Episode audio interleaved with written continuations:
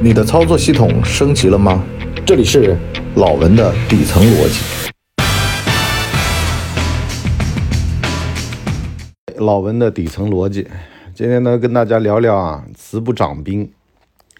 我们经常啊会碰到一些管理者，然后呢过来跟你博叔抱怨，说：“哎呀，博叔啊，你作为夜班保安，你真是幸福，你不懂得我们这些管理者的苦。我们呢如果不强硬一点，不 tough 一点呢，员工就会在那儿给你啊 爬上爬下了。如果呢我们非常强势，特别强势呢，员工呢又不干活了。”他觉得呢，反正一个口令一个动作都是你说了算，没有能动性。不说啊，怎么办？其实啊，在生活当中啊，好多时候，等你到了一定年纪，到了一定境界，你会发现，灵活性和原则性这俩东西啊，它能够合二为一。而如果呢，你只是表面上在那儿装模作样、鹦鹉学舌学这玩意儿，那你很可能会把它做劈叉了。就是我刚才说的那种情况啊，你。假模假式的一个强硬者，最后呢，面子里子全没了。首先啊，这得从我们这个保安队小队长说起。我们队呢，保安队小队长呢换了好几届，每一届呢都不能让老板满意。第一届呢，就是年纪比较轻，年纪轻轻上来呢放三把火啊，什么呃要列队呀，啊要这个在小区里面巡查列队巡查呀。啊，要见到业主问大声好啊，可是不解决实际问题。这种表面功夫做完了吧，大家都没力没力气了，完事儿吧。真正的业主家说要搬搬抬抬扛扛的，好了没人上了，为什么？给这么点钱，表面花花活干完嘛就行了。所以呢，第一任就下台了。到了第二任呢，好了，吸取第一任的教训啊，搬搬抬抬都去干。然后呢，这个花花活没了，但是呢。这个纪律就不行啊，因为呢，你如果不开早会，你如果不搞队列啊，不在那儿唱感恩的心跳操，那么又会出现一个问题，仪式感不足呢，导致到团队的人心涣散啊。反正我把活干好嘛，一亩三分地管牢，你也别管我，别管我的结果呢，就是在物业经理来看的时候呢，就稀稀拉拉的，执行力啊啊，包括各方面都不强，反正呢就是。我把你搬搬抬抬的事儿干好，我们都当干苦力活了，对吧？你还有什么好要求的？这种基本活没人肯干，我们肯干，那我们核心竞争力有了，我怕你个卵，又不行。那么到了第三任啊，第三任呢就是我现在的队长啊，特别牛逼啊，这个内紧外松，啥意思呢？就是啊，就是业主的搬搬抬抬的工作呢，他挑着干，他挑好的干，他挑那些。不麻烦不恶心的业主干，有的业主啊跟你都吵起来了，跟你都弄起来了，跟物业都不和，他呢看物业经理的脸色都不好啊，这哥们就是个政治动物，非常聪明哦，跟我们经理关系都不好哦，还帮你抬，不好意思，我们岗亭很忙，你看我们的人都支不开。可是呢，有的业主啊，就是跟物业关系也比较好，然后呢也在业委会里面，他就帮忙。那有人说了呀，文博，你们这队长太过分了。这个人人平等嘛，哪有这样的呀？那谁叫你做人不行呢？我们就说做人做人拼的是什么？拼的就是平时啊。你跟我们物业经理不对付，我们是跟物业经理汇报工作的，那就不好意思了。物业经理的活儿才是真正的我们的活儿啊。有的时候物业经理拖过来的活儿啊，他说给那个业主办了，我们才敢办。然后呢，有的时候我们就会有好处嘛，对不对？物业经理给我们好脸色看啊，这个不会。抓我们迟到早退啊之类的一些小问题，然后呢，这个队长呢又恩威并施。你想想看啊，有的时候呢你迟到早退了，他说他帮你挡一挡，可是呢有的时候呢他说物业经理在我也没办法，所以呢导致你呢想想算了算了，不要迟到早退了，这日子过得也不错啊。经常呢有业主给的一些水果呀，给的一些冷饮啊，现在条件呢也越来越好了，在这待着就待着，好好干活吧，且干着吧，哎。反倒是解决了前面两个人的这个心理困惑，就前面两个人都没搞定，前面那俩就很郁闷啊，在想，哎，这怎么回事儿啊？这个新队长为什么能管这么好？其实啊，什么叫慈不掌兵啊？大丈夫心狠手黑才是王道。你想想看啊，第三任为什么这么狠？首先呢，他知道权力来源来自哪儿，他的权利啊，其实来源于物业经理对于他的授权。物业经理呢，知道他的权利呢来源于业主委员会这帮人的支持，所以呢，这个线条就是，凡是能够让我们物业经理爽的，我们就拼命干；凡是不能够让我们物业经理爽，还站在他对立面的，我们给他干了，他反倒是肆无忌惮，得让他吃吃教训，不敢跟我们物业经理造次。当然了，有人说你们这物业弄得跟黑社会一样的。我问你，哪个小区的物业弄得不像黑社会？他们如果没有党同伐异、没有权力博弈的这种心思，那他就不是一个物业，他可能就是个慈善组织。而且呢，由于没有远近亲疏，工作人员累得累死，然后呢，这个经理呢又被抱怨死，一直呢找不到门道。就像他们说干社区工作嘛，社区工作啊要猴精猴精的。聪明的干社区工作，哎，找到那几个核心矛盾，那么一点一破，哎，轻轻松松。可是呢，如果社区工作干差了、干坏了，怎么干呢？那就是胡子眉毛一把抓，一视同仁。好了，没有主次之分，最后的结果是怨声载道啊！那几个本来就反对你的人，在人群里面起哄架秧子，然后呢，要把你们这帮人往下赶。所以呢，权力博弈的本质啊，说穿了。就是比谁狠，慈不掌兵说的其实就是这个道理。狠的人呢，他才知道事物的本质逻辑。你说我们兄弟啊，我作为保安队长啊，我们兄弟拼死拼活干嘛呢？不就是为了让兄弟们的日子好过一点吗？可是兄弟们的日子好过，我们得知道谁能给我们这个好处呀？否则的话，这玩意儿就成了为人民服务，然后呢，人民又不满意，为什么呢？有的人要求高，有的人要求低。要求高的人未必肯付钱，要求低的人未必就觉得你干得好，所以呢，你得找对的人啊。像很多的这个聪明一点的保安啊，他做了一年下来都不老少钱了。为什么？就很多这个业主啊，喜欢跟保安聊聊天啊，干嘛的，是吧？有的时候跑到岗亭这边取个快递，以前啊，现在没了。那聊会儿天嘛，那就哎，介绍个保姆啊。介绍个保洁有没有认识的？你们老家，哎，有的人就靠介绍费就挣了不少。当你啊手上有了和人接触的这个机会的时候呀，要善用啊。什么叫这个挣钱？挣钱啊，挣钱其实就是你跟各种人打交道都往钱那个方向去想，这才能挣到钱。你跟人打交道你就处一乐呵，清淡的处朋友，那就麻烦喽。我听过一个最狠的说法是什么呢？他说啊，他就最喜欢跟朋友的朋友就是做生意，卖东西，啊，为什么呢？因为这层关系啊半生不熟。如果呢这个对方呢来买，你呢说给他打折了，实际上没打折，但是呢你把服务搞好一点，在那种信息不透明的时代里面呢，人家就会觉得呢够意思啊，而且呢就算被宰了，他想想中间还有层关系，摸摸鼻子算了。所以呢，反倒是这种钱最好挣。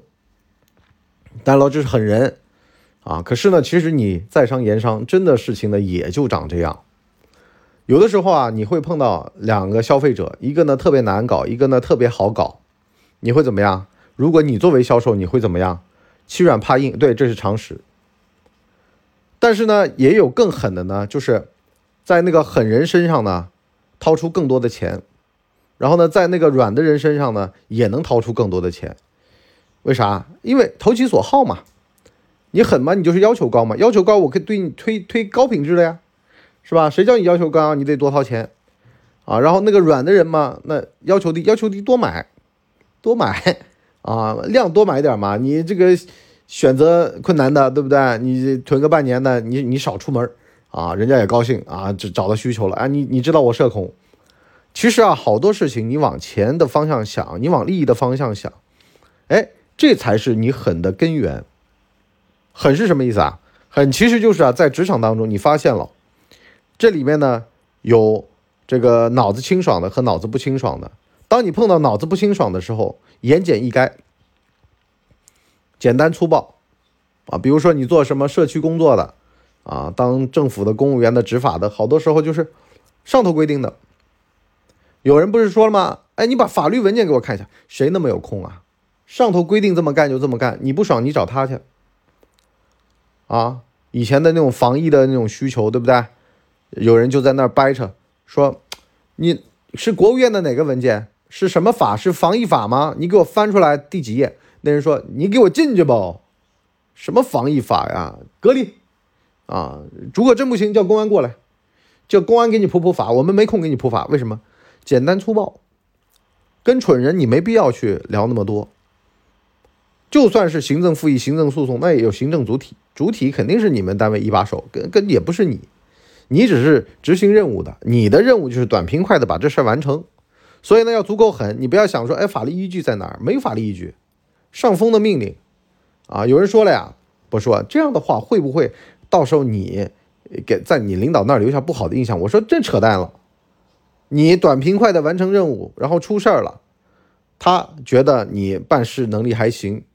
惹事儿就惹事儿嘛，谁不惹事儿呢？做单位一把手的，谁没碰上过焦头烂额的事儿呢？事儿都不是事儿，你会干事儿，能干事儿，那会干事儿在前面啊，能干事儿在后面。你会干嘛，对不对？但是你碰上了难搞的嘛，啊，你说每一个人都灵活性、原则性那么处理的那么好，谁都是大领导了，是吧？下面事儿谁干？下面就得简单粗暴，快速短平快，早点下班，早点弄完，不不搞法律依据那套。这就叫狠啊！跟蠢人不要聊天，跟蠢人不要讲那些道理啊！你服不服？你不服我打到你服，你不服你不服你你去上诉去！你现在先跟我进去，就这种。当然了，也有人说了，这个法治社会、现代社会还来这套？你看看美国警察呀，美国警察是二话不说，先摁着你再说，你要再不服，拿枪直接把你崩了。反正呢，到时候上法庭你是个死人，这他就这么个逻辑。为什么好多时候，其实当你去面对具体的事情的时候，你是跟人，对方呢身披权力，如果啊他这个时候就小鬼难缠，就不爽你了，那你得小心，面对这种权力要敬畏，啊，先先先跟走再说啊，也别费那个话喽，是吧？人家想逮你了，那除非啊你有通天的本领，你有各种本事，否则的话你不要为难小的。啊，一般他们都会有一句话呢，叫做“这是上峰的命令，别为难小的”，是不是？他是有授权的。然后呢，还有一个呢，就是对下属狠。你说前面那个保安队长啊，他为什么能够把下属收得服服的？他不是用自己的话，用自己的身份来压他们。他说物业经理来了，他来了我也没办法。那物业经理什么时候来，我也不知道。所以呢，你们就按时到岗呗，这事儿对不对？这不是我说了算的，然后呢，有的时候抓抓小辫子，啊，你有点小痛脚在我手上，啊，我呢帮你把那个事儿压下来了，等等的，收服人心，恩和威都有了。那接下来是什么呢？接下来就是大家想想，哎呀，他也不容易，对吧？帮我们挡了那么多事儿啊，然后呢，纪律呢也不是他一定要抓的，是物业经理有的时候会来会看到，那就会比第一、第二人都管得好。然后呢，再加上呢，他也分得清楚，拎得拎清。杭州话叫啊，就是什么活该我们干，什么活不该我们干。狠人的一个要诀啊，就是他会巨荐，他会分层，他会把这个问题分清楚了。这个问题是谁的问题？是我们的吗？是我们的部门职责吗？他会去研究这玩意儿，是我们的部门职责，那没办法，责无旁贷。可是呢，也得把它干好了，干花了。啊，我们的部门职责是啊，可是再往上一层。那人能不能得到利益？如果那人能得到利益，能加他的顶戴花翎，能让他过得更舒服，啊，那干。如果说干了那种仇者快，亲者痛的事儿，让上头知道了，吃不了兜着走，啊，你再怎么干都没用，而且呢，还越干越错，越错越干，啊，所以呢，当一个小主管，当一个领导，当一个创业者，你一定要有一个政治家思维，啊，你得想清楚了，这事儿干了对谁有好处。有的事儿能干，是有的事儿不能干。跟钱有关系的事儿能干，对长远目标有利益的事儿能干啊，杀鸡取卵的事儿不能干啊。你得得有分得清楚这种里面的层次感。那么有人就问了呀，说不说啊？我没有这种政治意识，可是呢，我也想当主管，怎么办？我说可以啊，那你就多请示多汇报呗。你就没事儿就物业经理办公室坐着，哎，经理啊，我想干这个事儿，我今天想干的五六件事儿跟您说一下。完事儿，他否决三件，那你就知道了，这三件你不能干。至于怎么不能干，你会琢磨的琢磨，你不会琢磨的你就算了，如果你没有政治敏感度，那你的政治敏感度就来源于多请示、多汇报，啊，多跟他交流。虽然他呢觉得你烦点儿，可是呢，有的人啊，他就是喜欢刷这种存在感，也是个好事儿。我劝各位啊，如果你是一个小领导，你呢如果说跟你的大领导呢步调上有的时候不太一致，那就多请示、多汇报呗。没事就去他办公室坐着，哎，抽根烟啊，聊聊天，打个屁啊。多获得信息源渠道，那他也乐意啊。有的人其实他自个儿在办公室也闲出屁，你坐他对面跟他聊会儿天，跟他汇报汇报，请示请示，他也挺高兴的。一天到晚的，哎，你们反倒处出感情了。就所以从这个角度上来看，有的时候其实人笨一点还蛮好的啊。你如果政治敏感度比较高呢，他还在琢磨呢。那小子十天半个月不来我办公室坐坐。啊，不知道他在想什么啊！这小子虽然说活干得很麻溜、很漂亮啊，但是是不是有反心？哎，所以呢，多请示、多汇报这事儿是没错的啊，什么时候都管用。你包括员工，没事儿跟你们小领导啊多聊聊天儿啊，可以是非正式场合啊，就有的时候啊在那无聊聊会儿天，哎，聊一聊近况，哎，聊一聊一些想法，聊一聊最近发生的事儿。其实这叫什么呢？这叫思想汇报，就把思想跟他同步一下。让他知道你最近在干嘛啊，所以呢，你身上有的事儿，那你就能合理化喽。聪明一点的话呢，你还可以给他洗脑啊。当然，这个不在我们上半集的范围，我们下半集再聊。其实我想说一件什么事儿啊，就是狠不狠，取决于啊，对别人狠，你的要诀是什么呢？这不是我想要的，但是呢，这没办法，这公司规定它就是规定啊。如果你们不遵守。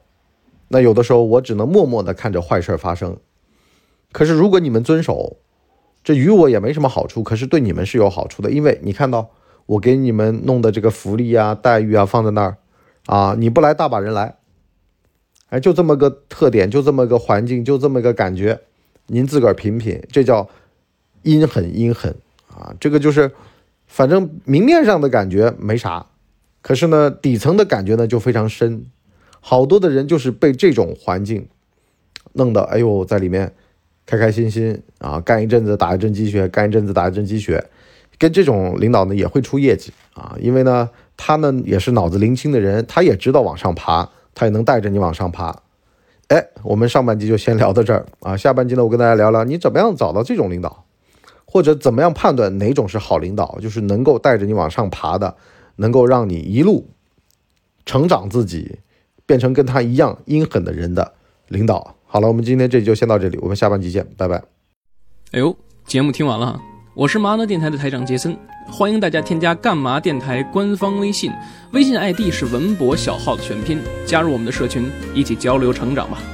干嘛电台扫清你人生路上的所有坑，付费订阅请关注微信订阅号干嘛播客。